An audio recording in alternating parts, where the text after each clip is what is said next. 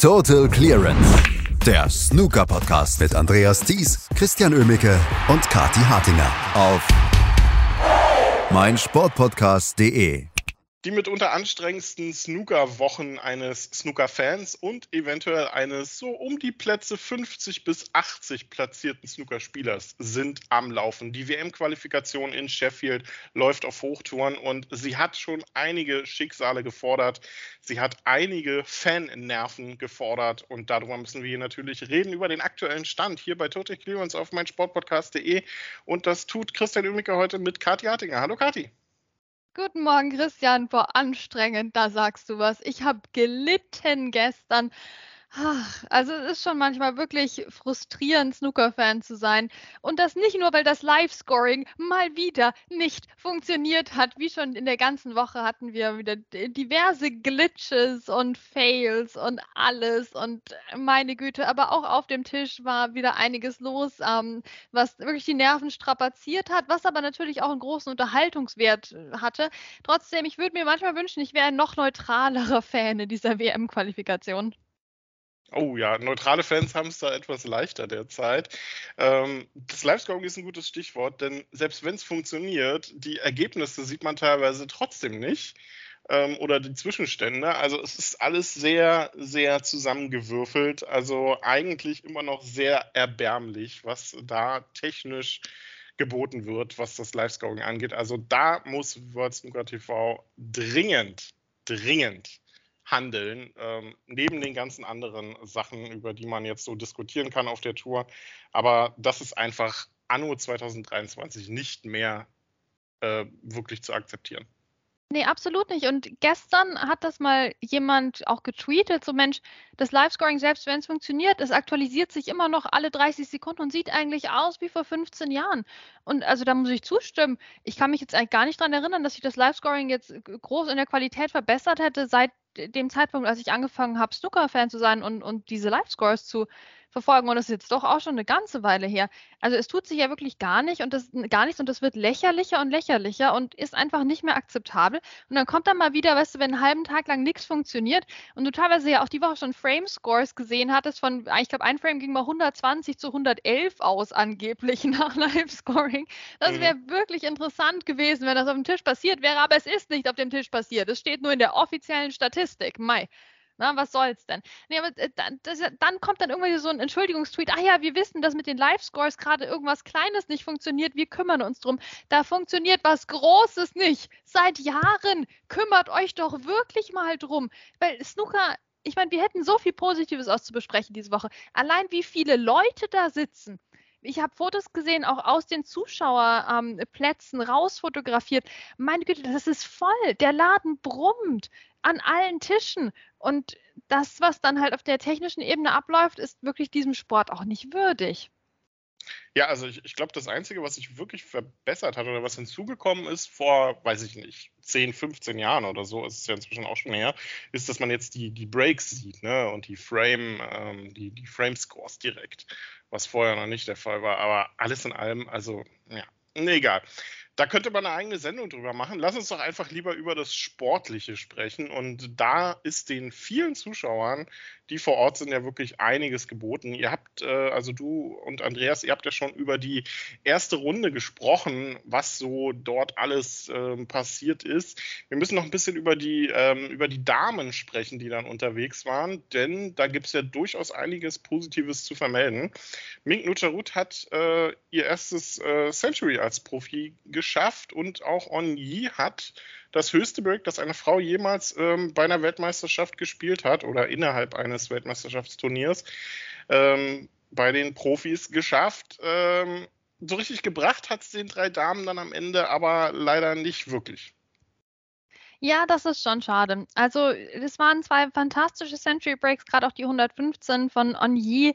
Ähm, es war schön anzusehen in Teilen und wir müssen auch sagen, drei Damen haben richtig gut mitgehalten in den Matches. Also Onyi gegen Michael Holt ging ja 10 zu 8 aus, nur für Michael Holt. Ähm, wir hatten äh, Rianne Evans, die auch zeitweise gut mitgehalten hatte gegen Ken Doherty, aber dann war es doch ein recht deutliches 10 zu 5 am Schluss. Zwischendurch sah das deutlich knapper auch aus. Ähm, und wir hatten Mink, die sich auch behaupten konnte, streckenweise gegen Deshawat Pumjang. Ähm, und dann ging das mit 10 zu 7 für, für Pumjang aus. Auch da, ich meine, der hat ja so viele Fans. Jetzt ist er leider, Spoiler Alert, jetzt nicht weitergekommen in der nächsten Runde, aber ähm, trotzdem natürlich jemand, den man eigentlich gerne auch in der Qualifikation weiterkommen sieht. Aber das würde auch für Mink gelten. Äh, und dann hatten wir ja noch Beipat, die neue Weltmeisterin, die auch mitgespielt hat und also sehr sang- und klanglos untergegangen ist gegen Aaron Hill in der ersten Runde mit äh, 3 zu 10. Also wir haben, würde ich sagen, so ein geteiltes Feld jetzt auch bei den Damen. Also von, von Beipart muss ich sagen, war ich persönlich jetzt enttäuscht. Musste mir dann aber auch wieder sagen, Achtung, die ist ja noch Amateurin. Ja, die war ja äh, der Shooting Star der diesjährigen Frauen-WM.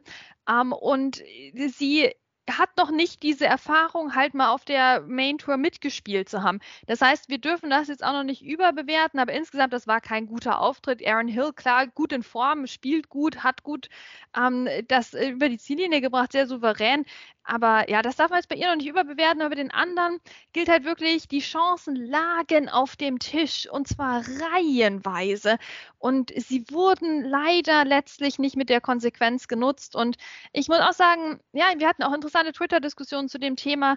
Also, so sehr wir auf der rationalen Ebene wissen, dass dieser Umbruch im Frauensnooker und dass diese Entwicklung Jahre, Jahrzehnte noch dauern wird, so sehr ist es mittlerweile nach Jahren der intensiven Förderung für Frauen-Snooker seitens der Fans und seitens des Weltverbands auch verständlich, dass auf der persönlichen Ebene langsam so eine, vielleicht so eine Zwischenfrustration auch mal eintritt, weil halt die Ergebnisse so gar nicht kommen. Rebecca Kenner ähm, verlor auch 3 zu 10 gegen Alfie Burden. Für ähm, Onyi und Rian Evans bedeuten die Niederlagen jetzt erstmal ähm, dass sie von der Main Tour fallen werden. Eine von beiden wird sich über die Rangliste der Damen allerdings noch wieder qualifizieren. Dort steht noch ein Turnier aus. Ich glaube, aktuell liegt Rian Evans da knapp vorne. Ähm, also Oni könnte dort noch an ihr vorbeiziehen. Aber du hast schon recht, die, man liest immer wieder, ähm, die, die Zeichen sind, sind da, die Zeichen sind gut ähm, für Damen-Snooker. Ähm, aber die Ergebnisse fehlen noch so ein Stück. Ja, ja. Und wie gesagt, rational kann man sich das ja alles erklären und äh, Frauen durften viel zu lange überhaupt nicht in Snookerclubs rein und kein Wunder, dass das jetzt dauert und jede Generation an Spielerinnen, wenn die mal auf der Main Tour hier mitspielen und wenn die Preisgelder auch steigen bei den Frauenturnieren, inspiriert ja die nächste Generation, wo dann noch eine bessere, talentiertere Selektion an Damen das überhaupt mal ausprobiert. Ne? Nur wenn genug Leute das ausprobieren, können ja überhaupt die Supertalente entdeckt werden. Ja? Wer weiß denn, was da noch für Talente schlummern? Bestimmt große, die es aber bisher noch nicht versucht haben und jetzt vielleicht schon. Ja, weil die hier gesehen haben, Mensch, Onyi mit der 115 oder auch Mink mit der 100, ja. Das, das ist ja alles super und so, aber trotzdem auf der, auf der emotionalen Ebene sind wir halt auch Fans. Ne? Wir sind ja nicht nur äh, Promotion-Maschinen für den Snookersport und wir sind ja nicht nur alles 24-7 BotschafterInnen für den Snookersport, ähm, sondern man kann da auch mal sagen, Mensch, ne, ich hätte jetzt echt gern mal ein paar Ergebnisse. Und ich muss sagen, ich persönlich bin gerade an dem Punkt, auch wenn ganz klar natürlich weiter das förderbedürftig und förderwürdig ist, diese Langzeitentwicklung. Absolut. Also wir werden es weiter beobachten und ähm, wir haben noch ein, zwei andere Ergebnisse aus der ersten Runde, die wir noch mitnehmen können. Zum Beispiel Fergal O'Brien, der gegen Liam Davies verloren hat mit 8 zu 10. Durchaus eine der Überraschungen sicherlich in der ersten Runde. Es ist noch nicht die beste erste Saison, die man so haben kann mit einer neuen Tourkarte für Fergal O'Brien.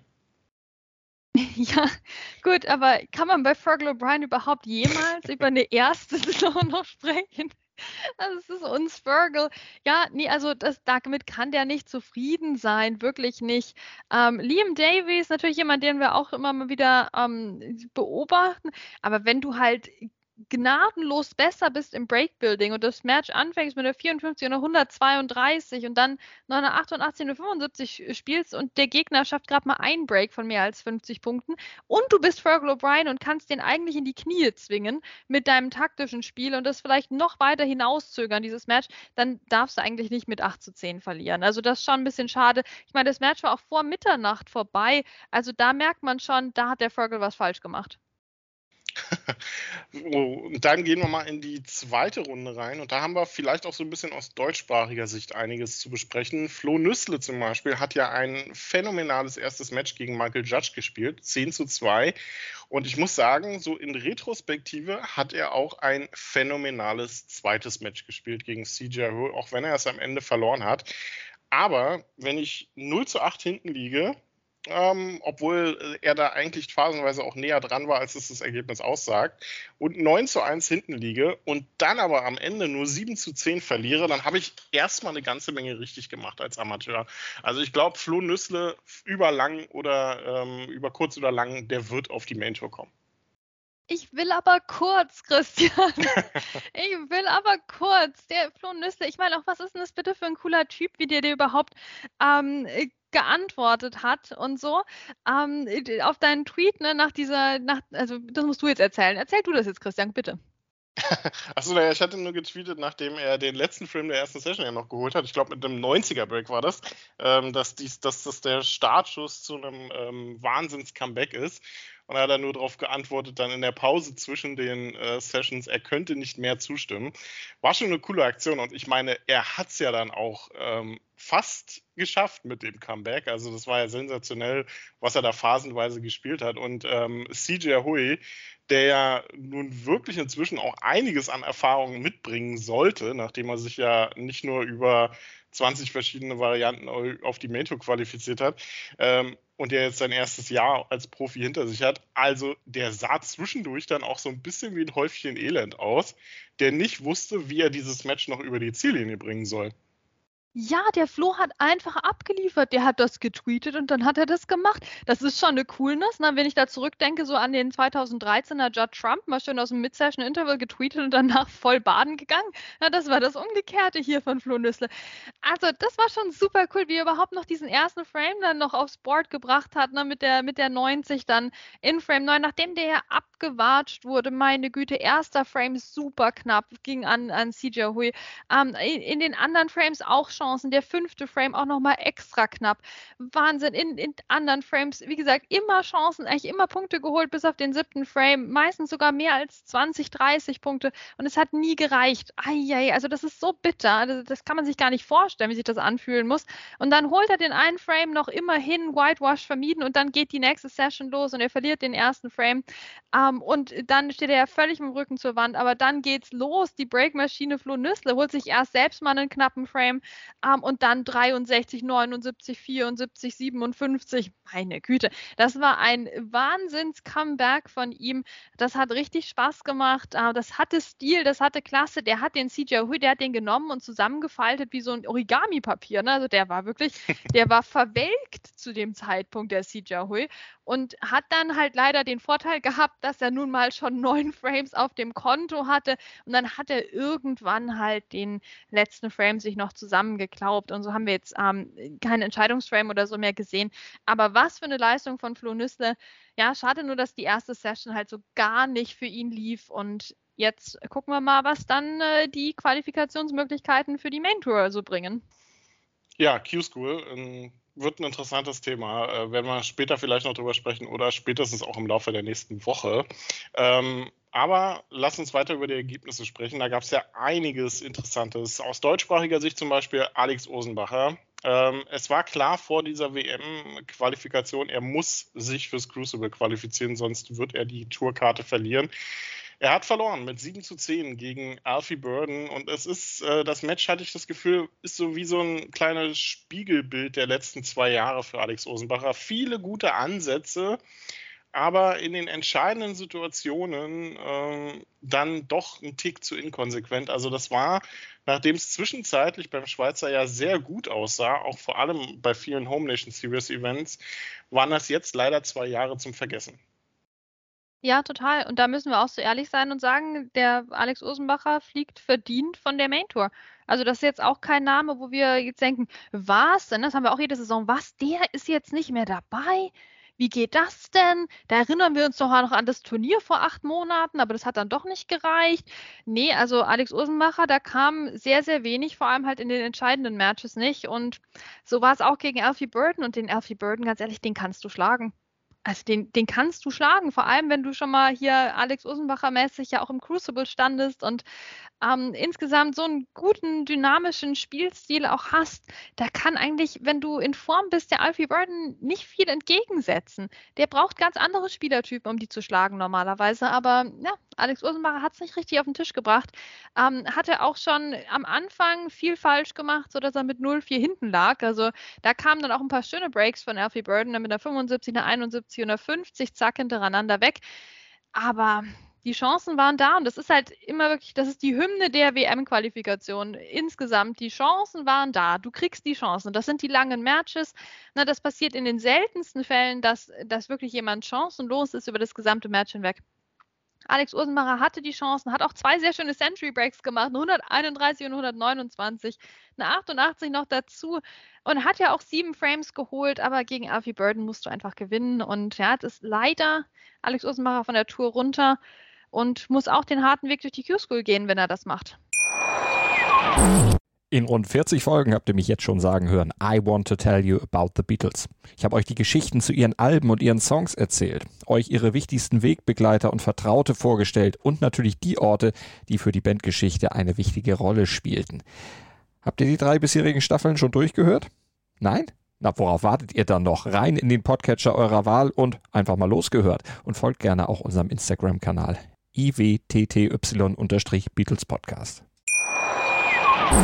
Die Q-School ähm, wird dieses Jahr, ich, ich habe das Gefühl, wir sagen das eigentlich seit äh, zehn Jahren jedes Jahr, wird hart, weil einfach immer wieder so große Namen von der Tour fallen, wie dieses Jahr ja auch zum Beispiel Gerard Green, Craig Stedman, Fraser Patrick, ähm, Alex Osenbacher, Dwayne Jones ähm, wird in die Q-School gehen, Mitchell Mann, Louis Heathcote. Also das sind alles Spieler, wo ich denke, hey, ähm, was machen die eigentlich? Äh, die gehören auf die Main Tour. Ähm, aber wenn dann auch mal so ein paar gute, richtig gute Amateure um die Ecke kommen, dann verliert man eben auch mal so ein Match. Zum Beispiel Stuart Carrington, ne, der auch noch ein bisschen bangen muss jetzt um seine Tourkarte, ähm, muss jetzt auf die richtigen Ergebnisse hoffen. Ansonsten wird es auch für ihn in die Q-School gehen. Hat verloren mit 5 zu 10 gegen Julian Boyko. Also das ist schon eine Überraschung, muss ich sagen. Ähm, vor allem, ähm, ich will jetzt nicht sagen, ähm, dass ich schuld bin, aber er war einer meiner Tipps fürs Crucible. Ja, und das ja nicht so unrecht. Ich meine, Stuart Carrington ist jemand, der gerade bei der WM normalerweise richtig gut ist, auch über diese langen Distanzen und ist hier, hat sich sang- und klanglos eigentlich verabschiedet gegen Julian Boyko, hatte so eine starke Phase im Match, aber die dauerte auch nur ein paar Frames und Julian Boyko hat tatsächlich in der ersten Session schon sehr viel Schaden angerichtet für seinen Gegnern. Also da kamen so richtig die Breaks, der war richtig in Spiellaune. Eine 73, eine 90, eine 79, eine 64, eine 52, also da war einiges geboten von Seiten von Julian Bolke und das ist ja auch was, was wir sehr gerne, gerne sehen. Also da freuen wir uns ja total, ja. wenn der Julian so abliefert, durchschnittliche Stoßzeit unter 20 Sekunden. Da müssen wir doch nochmal das Live-Scoring loben, weil Christian, ne, vor ein paar Jahren kam ja auch die durchschnittliche Stoßzeit dazu. Das ist ja die wichtigste Statistik für uns alle, vor allem für die Fans von Lukas Kleckers. Ähm, ja, gut, also das war einfach äh, nicht genug von Stuart Carrington und ja, sieht nicht gut aus für ihn. Aber das sind halt die Namen, um das nochmal zu kontrastieren, wo man jetzt sagen würde, eben gerade auch so Mitchell Mann, Dwayne Jones, meine Güte, fallen von der Main to Louis Heathcote. Also das sind die Namen, wo ich sagen würde, das ist irgendwo eine Überraschung. Das sind die Favoriten dann auch irgendwo für die Q-School, die allerdings, und das müssen wir dem Alex Osenbacher auch wieder zugutehalten, trotzdem immer wieder ihre eigenen Geschichten schreibt und ihre eigenen Gesetze hat. Absolut. Ähm, also Julian Borko hier als Amateur weiterhin gut unterwegs. Nächster Gegner für ihn Fan Yi. Apropos Amateure, der nächste, der auch einen ja, relativ großen Namen für diese Saison rausgehauen hat, das war Martin O'Donnell. Und ich habe das Gefühl, Martin O'Donnell ist in dieser WM-Qualifikation zu vielem bereit, aber nicht zu scherzen. Ähm, Marco Fu musste das schon in der ersten Runde bitter ähm, erleiden und es hat auch Jimmy White erwischt in der zweiten Runde. Der hatte sich ja viele Hoffnungen gemacht und ich muss sagen, viele Fans vermutlich auch, dass er es vielleicht ins Crucible schaffen könnte nach dieser wirklich phänomenalen Saison, ähm, die der Ü60er da hatte. Aber Martin O'Donnell kompromisslos. Ja, sehr sehr kompromisslos, gnadenlos gut in allen Bereichen. Durchschnittliche Stoßzeit unter 30 Sekunden ist bei ihm auch nicht selbstverständlich. Ähm, aber der Martin O'Donnell, der ruht in sich selbst. Der ruht in sich selbst, der genießt das, weil ich meine, dem kann eigentlich nichts passieren. Ne? Ich meine, der, der ist jetzt neu dabei wieder ab der nächsten Saison auf der Tour. Der muss sich gerade überhaupt nicht kümmern um Tour Survival. Das ist eine fantastische Ausgangsposition.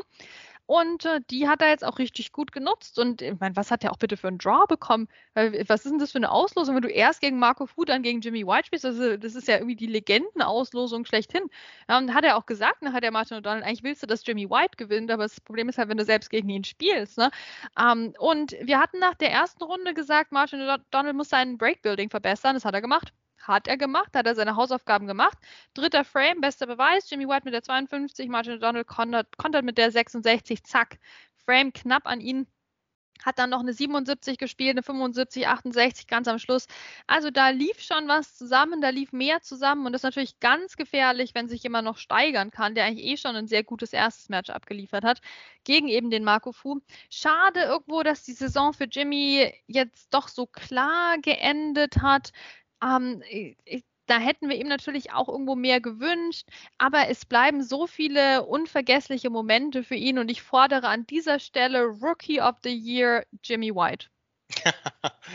ja, es geht leider nicht, glaube ich, ähm, weil er ist auf seinem zweiten Jahr der ITC, aber oh. Ähm, aber was man da dazu sagen muss, ist ja, er wird unter Umständen, also da müsste jetzt eigentlich viel von den Ergebnissen laufen, dass, äh, dass das nicht so ist.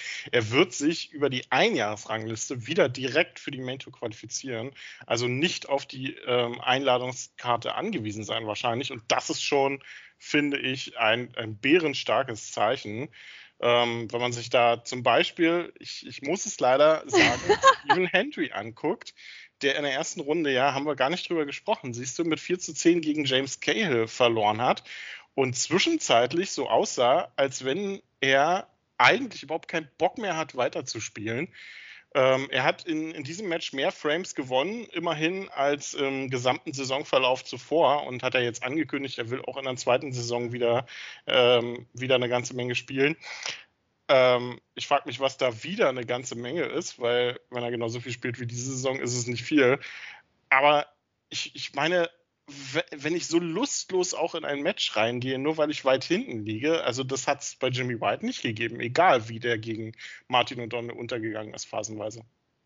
Ja, genau. Also Jimmy White, der hat gekämpft bis auf den letzten Ball, hat auch einen sehr knappen Frame sicher geholt. Ähm, äh, der, also der Jimmy White, der steckt nicht auf und das haben wir ja auch schon gesagt, als wir den in Berlin gesehen haben, damit welche Konzentration der an Sachen rangeht und klar funktioniert nicht alles und so. Aber äh, du merkst es dem an, der ist da, um, um Spiele zu gewinnen und egal, ob es jetzt ist oder ne, vor, vor 40 Jahren, wo der auch schon bei der WM dabei war. Ähm, das ist absolut beeindruckend beeindruckend und das macht halt richtig Spaß, wohingegen Stephen Hendry hatte ich das Gefühl, eigentlich nach Frame 1 schon fertig war mit seinem Match. Ne? Also der hat seinen Century Break gespielt, das ist gut für seine Statistik, sieht jetzt noch ein bisschen hübscher aus und dann denken sich alle, oh, Frame 1, Stephen Hendry steigt ein mit einem Century Break, ja, guck mal hier, der, der Rekordweltmeister, das klappt doch, das ist doch super, das wollen wir sehen, ja, und dann geht gar nichts mehr. Da kommt nichts mehr. Ja. Ja, also ähm, schon ein bisschen, ähm, naja, unterwältigend. Ähm, James Cahill in der nächsten Runde gegen Le Perfan unterwegs übrigens. Da steht es aktuell 5 zu 4 für James Cahill. Das Match wird heute Nachmittag beendet. Dann wird auch die zweite Runde generell beendet. Und ähm, da können wir vielleicht mal so durch so ein paar Ergebnisse gehen. David Lilly hat mit 10 zu 9 gegen Jared Green gewonnen. Jared Green damit in äh, der Q-School. Jack Jones schlägt Adam Duffy. Wujise gewinnt gegen Alan Taylor. Aaron Hill, klarer Sieg gegen Michael White, 10 zu 3. Dominic Dale gewinnt 10 zu 6 gegen Asiad Iqbal. Ian Burns 10-9 gegen Dylan Emery. Auch das gut für Ian Burns. Damit pusht er sich in der Einjahresrangliste ein bisschen nach oben. Auch Mark Joyce Sieg gegen Anton Kazakov war durchaus wichtig fürs Tour Survival. Damit hat er sich erstmal wieder in die Top 64 gespielt. Peter Lyons gewinnt gegen Hayden Pinney, Andy Hicks gegen Jamie O'Neill, Zhang Anda 10 zu 3 gegen Stan Moody. Schade, ähm, Stan Moody konnte da im zweiten Match nicht ganz so anknüpfen ähm, an das, äh, was er im ersten gezeigt hat. Ähm, ben Wollaston hat gewonnen gegen Danny Wells 10 zu 6. Und da muss ich sagen, da war ich das erste Mal seit langem ein bisschen beeindruckt von ähm, Ben Wollaston, denn Danny Wells hat eigentlich sehr stark begonnen in diesem Match und Ben Wollaston hat sich aber irgendwie rein verbissen. Also Daniel Wells ist in dieser WM-Quali nicht die leichteste Auslosung gewesen. Und dass er sich da durchgesetzt hat, das wird Ben Woolaston, glaube ich, ein Stück Selbstvertrauen gegeben haben. Ja, also ich würde fast sagen, dass Daniel Wells eigentlich die schlechtestmögliche Auslosung war, die man so kriegen konnte. Und da war jetzt, und äh, das äh, kann man wirklich mit allem Respekt sagen, Ben Wollaston echt nicht der Favorit in dem Match, weil der hat ja wenig bis gar nichts gerissen die letzten Jahre. Wir wissen, der kämpft immer noch mit, mit Long Covid und, und diesem Chronic Fatigue Syndrome.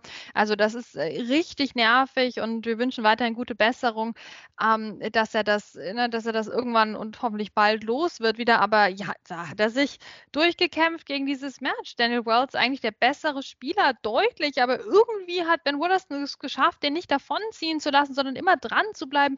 Na, Frame 5 vielleicht bezeichnet, der mit, mit 78 zu 77 an Ben Wollaston ging. Also solche Frames hat er dann geholt, ne? aus, aus kleinen Chancen wenig gemacht, aber, aber genug und ist dann dran geblieben, ähm, hat, war dann sogar in Führung eben und hat das, hat das dann über die Ziellinie gebracht. Also das war absolut beeindruckend. Auch der allerletzte Frame war nochmal ähm, spannend. Und zwischendurch kamen auch mal wieder die Breaks von, von Ben Williston. Da ist ja oft das Problem, ne, der spielt einen fantastischen Einsteiger, spielt äh, sich gut rein ins Break und dann nach 15 Punkten verliert er die Stellung völlig und snookert sich auf alle Bälle auf seinem Tisch und dem Nebentisch und äh, dann wird es richtig schwierig. Also das ist halt Ben Williston, wie wir ihn kennen, aber er hat das geschafft, den Daniel Wells in, in Schach zu halten. Also beeindruckende Leistung. Jetzt halt vielleicht nicht der, das Ende der Saison, dass sich Daniel Wells selbst vielleicht erhofft erhofft hatte. Aber trotzdem eine gute Leistung, auch bei der WM-Quali, erstes Match gewonnen und natürlich äh, der absolute Star ne, dieses Jahres. Also Daniel Wells, meine Güte, was hat der geleistet? Ne? Wo steht der denn? Also der ist sowas von dabei als Profi nächstes Jahr und da können sich die anderen warm anziehen. Ja, über die Einjahresrangliste wird er sich qualifizieren. Nächster Gegner für Ben Bullaston ist äh, Chao Yupeng. Ähm, Ansonsten, John Astley hat äh, Craig Stedman in die Q-School geschickt, Barry Pinches, Fraser Patrick, Matthew Stevens gewann mit 10 zu 8 äh, gegen Deshavat Pumjeng und das war ein hartes Stück Arbeit. Den letzten Frame hat Matthew Stevens da gewonnen, obwohl er schon zwei Snooker brauchte und das war auch, glaube ich, wichtig. Ich glaube, wenn das in Decider gegangen wäre, dann hätte der Thailänder wahrscheinlich die Nase vorn gehabt. Sanderson Lamb gewinnt mit 10 zu 5 gegen Mitchell Mann, schickt auch den in die Q-School. Andrew Higginson genau das gleiche, 10 zu 7 gegen Louis Heathcote. Code. Andrew Higginson ja auch, darf man nicht vergessen, immer noch als Amateur unterwegs. Jackson Page gewinnt mit 10 zu 2 etwas überraschend hoch gegen Ross Muir. Andrew Paget gewinnt mit 10 zu 7 gegen Dwayne Jones. Bevor wir über die Zwischenstände noch sprechen aus der zweiten Runde, lass uns noch über zwei Ergebnisse sprechen. Ähm, ein positives aus deiner Sicht und ein negatives vielleicht. Fangen wir mit dem Negativen an. Mark Davis gewinnt gegen Michael Giorgio mit 10 zu 8. Das sind gute Nachrichten für Mark Davis im Hinblick auf das Tour Survival. Das sind schlechte Nachrichten für Michael Giorgio, der damit vielleicht eine kleine Chance verpasst, hier in der Woche einen Lauf zu bekommen und vielleicht endlich mal auf die Main Tour zurückzukehren. Ja, aber das will der ja gar nicht, Christian. Also der so. will ja gar nicht. Der macht ja keinen Stress. Der, der Michael Giorgio, der, der hat schon immer so seinen eigenen Weg gefunden. Ähm, der ist ja jemand, der immer tausend verschiedene Projekte hat. Ähm, er ist jetzt ja Trainer in, in Katar und das gefällt ihm richtig gut. Und jetzt haben sie ihn halt gefragt, ob er die WM-Quali mitspielt. Und hat er sich da halt an den Tisch gestellt, hat ein fantastisches erstes Match abgeliefert und auch im zweiten Match, ich meine, Breaks en masse gespielt. Das war ein richtig munteres Match. Auch Mark Davis der ist irgendwie aus seiner Versteinerung aufgewacht. Ne, also ich hatte Mark Davis eigentlich immer nur so als Fossil noch gesehen, der steht halt noch auf der Liste, aber da bewegt sich seit Jahren nichts mehr. Aber ja, nee, kann er doch noch, kann er doch noch, hat viele, viele, viele Breaks von mehr als 50 Punkten gespielt. Michael Giorgio hat da gut mitgehalten, leider kein Century Break, also hatte zweimal echt das Century auf dem Kö mit der 91 gleich im ersten Frame und der 98 im zweiten Frame. Das einzige Century des Matches kam dann tatsächlich von Mark Davis in Frame 11 mit der 104. Und so, ja, Mark Davis hat sich ähm, durchgehend echt so, so einen Vorsprung dann langsam erarbeitet und Michael Giorgio musste dann schon mit dem Rücken zur Wand noch ein Comeback starten, was, was gut funktioniert hat dann eigentlich, weil er halt auch die Lockerheit hatte, weil es für ihn um nicht so viel ging. Aber letztlich war es Mark Davis, der gewonnen hat und irgendwo auch verdient. Und ja, der kann jetzt was tun ähm, für seine Position. Und, und Michael Giorgio, den äh, werden wir jetzt halt so schnell wahrscheinlich nicht mehr bei Profi-Events sehen, was schade ist. Aber auf der anderen Seite, Hauptsache, ihm gefällt's. Problem für Mark Davis ist, er muss ähm, noch mehr Matches gewinnen, ähm, wenn er auf der Tour bleiben möchte. Also Da muss, eine, muss noch eine ganze Menge kommen. Ähm, ist weder in der Einjahresrangliste noch in der Weltrangliste aktuell gut genug platziert. Werden wir mal schauen, wie das weitergeht. David Grace hat mit 10 zu 8 gegen John O'Sullivan gewonnen. Ähm, zwei Anekdoten zu dem Match. Zu Beginn dachte ich, als Jean O'Sullivan mit 3-0 hinten äh, vorne lag, Mensch, David Grace, der darf jetzt hier nicht gegen Jean O'Sullivan bitte verlieren. Zweite Anekdote zu dem Match. Ähm, die 140 im dritten Frame von Jean O'Sullivan war ein sehr amüsantes Break. Kati wird, wird gleich erklären, warum. Und nach einer anderen Anekdote, man hat David Grace in diesem Match den Druck, der auf diesem Match lastet, durchaus angemerkt. Ja, das hat man. Das hat man. Ich, würde, ich wurde selbst erdrückt vor dem Bildschirm von diesem Druck, der da auf ihm lastete. Das war Arbeit. Das war Arbeit, das anzuschauen. Das war frustrierend.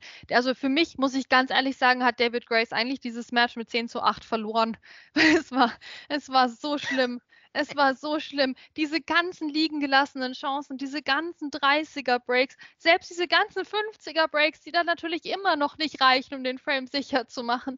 Und dann musste noch mal aussteigen und dann musste noch mal dahin und dann spielt er noch um Snooker und ganz am Schluss und es wird immer später.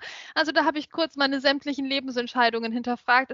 Und ich muss auch sagen, mir ging es wie dir gerade am Anfang, wo ich mir gedacht habe, das geht jetzt nicht. Du kannst es nicht gegen Sean O'Sullivan verlieren. Das, also das geht einfach nicht. Du kannst nicht, das geht nicht. Du kannst nicht in einer Saison, Christian, kannst du nicht den Ronnie O'Sullivan schlagen und dann gegen Sean O'Sullivan in der WM-Quali verlieren. In deiner ersten Runde, wenn es ums Tour Survival geht. Nee, also ich war, ich war fertig. Ich war wirklich fertig mit allem. Aber ja, David Grace hat mit 10 zu 8 gewonnen, hat eigentlich sehr viele, sehr schöne Breaks gespielt, hat es aber geschafft, den Eindruck dieser Breaks komplett zu zerstören, indem sie immer so ein Tick zu wenig waren und dann immer auch so ein Tick dumme Bälle dabei waren waren, die er vor allem hat an, an, an Chancen liegen lassen oder an, an Chancen, dem Sean O'Sullivan hingestellt hat, der mit wesentlich weniger zusammenhängenden Breaks ähm, da sehr gut mithalten konnte. Wirklich sehr gut. Meine Güte. Ähm, und ja, jetzt das 140er Break war absolutes Highlight von Sean O'Sullivan. Das wäre eigentlich ein Maximum Break gewesen, aber es sind zwei rote gleichzeitig gefallen. Und so konnten es nur 140 Punkte werden. Da haben jetzt echt welche gefehlt. Also richtig schade, richtig schade, weil er war sehr gut unterwegs und er war auch selbst frustriert, aber natürlich in dem Sinne wesentlich seltener noch als so ein 147er Break. Das kann ja jeder, das kann ja sogar Sean Murphy, aber sowas ja, das sehen wir echt selten. der un unflugige Flug, wenn man so möchte, an der Stelle. Bitter für Jean O'Sullivan, aber natürlich sehr interessant anzuschauen. War übrigens anscheinend nicht das erste Mal, dass das passiert ist. Ähm, da ging es auch anderen Spielern schon so. Ähm, heute Nachmittag wird die zweite Runde beendet mit der zweiten Session in acht Matches noch weiterhin. Unter anderem, wie gesagt, Le Fan, der 4 zu 5 hinten liegt gegen James Cahill. Julian Leclerc im Duell der Belgier 4 zu 5 hinten aktuell gegen Ben Mertens. Olli Lyons gegen Michael Holt auch ein wichtiges Match im Hinblick aufs Tour Survival bei Ollie Lyons. 4 zu 4 aktuell. Ähm, Ken Doherty führt 5 zu 4 gegen Hamad Mia. Scott Donaldson braucht nur noch einen Frame gegen Liam Davies, führt dort mit, 5, äh, mit 9 zu 0. Und Lukas Kleckers liegt hinten gegen Ashley Jugel mit 3 zu 5. Und genau das habe ich befürchtet, dass äh, nicht nur Ashley Jugel ähm, eine, natürlich eine schwere, eine schwere Auslosung ist. Ähm, für mich hat, äh, ist das Bittere, dass Lukas eigentlich hätte 4-0 führen müssen. Vielleicht, ja, vielleicht wirklich müssen. Es stand aber trotzdem 2 zu 2 zum ersten Mid-Session Interval. Da hat er ein bisschen Chancen liegen lassen und das könnte sich jetzt gegen Ende des Matches rächen. Ja, wir wissen es nicht. Wir wissen auch, dass Ashley Hugel deutlich unter seinen Möglichkeiten gespielt hat in der ersten Session und dann erst gegen Ende immer stärker wurde. Also wenn er das heute wieder so macht und der Lukas Kleckers dann die erste Mini-Session mit 4 zu 0 gewinnt, dann sind wir wieder zufrieden. Aber sonst sind das im Moment nicht die besten Vorzeichen. Das ist schon richtig, was die Chancenauswertung auch wieder betraf bei Lukas. Aber hey, noch ist es nicht vorbei und wir wissen, diese langen Matches, die bieten viel Potenzial für, für Dramen. Wir haben das von Flo Nüssle gesehen. Lukas, hast du das von Flo Nüssle gesehen? Wir brauchen das eigentlich nur in sehr abgespeckter Variante, weil 3 zu 5 ja jetzt wirklich keine Katastrophe ist. Da hat Liam Davis gegen Scott Donaldson mehr zu tun mit 0 zu 9. Das ist schon, das ist schon sehr bitter und auch Ross Muir ist ja so untergegangen. Also es gibt natürlich die deutlichen Ergebnisse auch, aber ja, schauen wir mal, was da geht für, für Lukas Klackers heute Nachmittag Genau, vielleicht endet es ja gar nicht heute Nachmittag. Also wenn die beiden in dem Tempo spielen, wie sie es gestern Nachmittag gemacht haben, dann könnte das auch eine längere Geschichte werden. Ähm, Lukas braucht sieben Frames und das könnte jetzt so ein bisschen das Bittere werden von der Tatsache, dass er eine Runde spart. Da ist jetzt halt viel, viel Luft. Ne? Wenn er verliert, 0 Pfund. Wenn er gewinnt, 10.000 Pfund. Also das ist schon ein enormer Unterschied, der da besteht im Preisgeld. Ansonsten beginnt jetzt, äh, während wir hier aufnehmen, hat bereits äh, auch die dritte Runde begonnen und äh, Spieler wie Ricky Walden, Tapchair und Nu Graham Dodd, Xiao Gudong, Anthony McGill oder Nopon Kam greifen gerade ins Geschehen ein und darüber sprechen wir natürlich im Laufe der nächsten Woche dann auch. Wir werden euch hier auf dem Laufenden halten während der WM-Qualifikation und natürlich dann auch während der Weltmeisterschaft. Das war's von uns für heute hier bei Total Clearance auf meinsportpodcast.de. Total Clearance, der Snooker-Podcast mit Andreas Thies und Christian Oemicke auf meinsportpodcast.de. Wie baut man eine harmonische Beziehung zu seinem Hund auf? Puh, gar nicht so leicht. Und deshalb frage ich nach, wie es anderen Hundeeltern gelingt, beziehungsweise wie die daran arbeiten. Bei Iswas Dog reden wir dann drüber. Alle 14 Tage neu mit mir, Malte Asmus und unserer Expertin für eine harmonische Mensch-Hund-Beziehung, Melanie Lippisch. Iswas Dog mit Malte Asmus. Überall, wo es Podcasts gibt.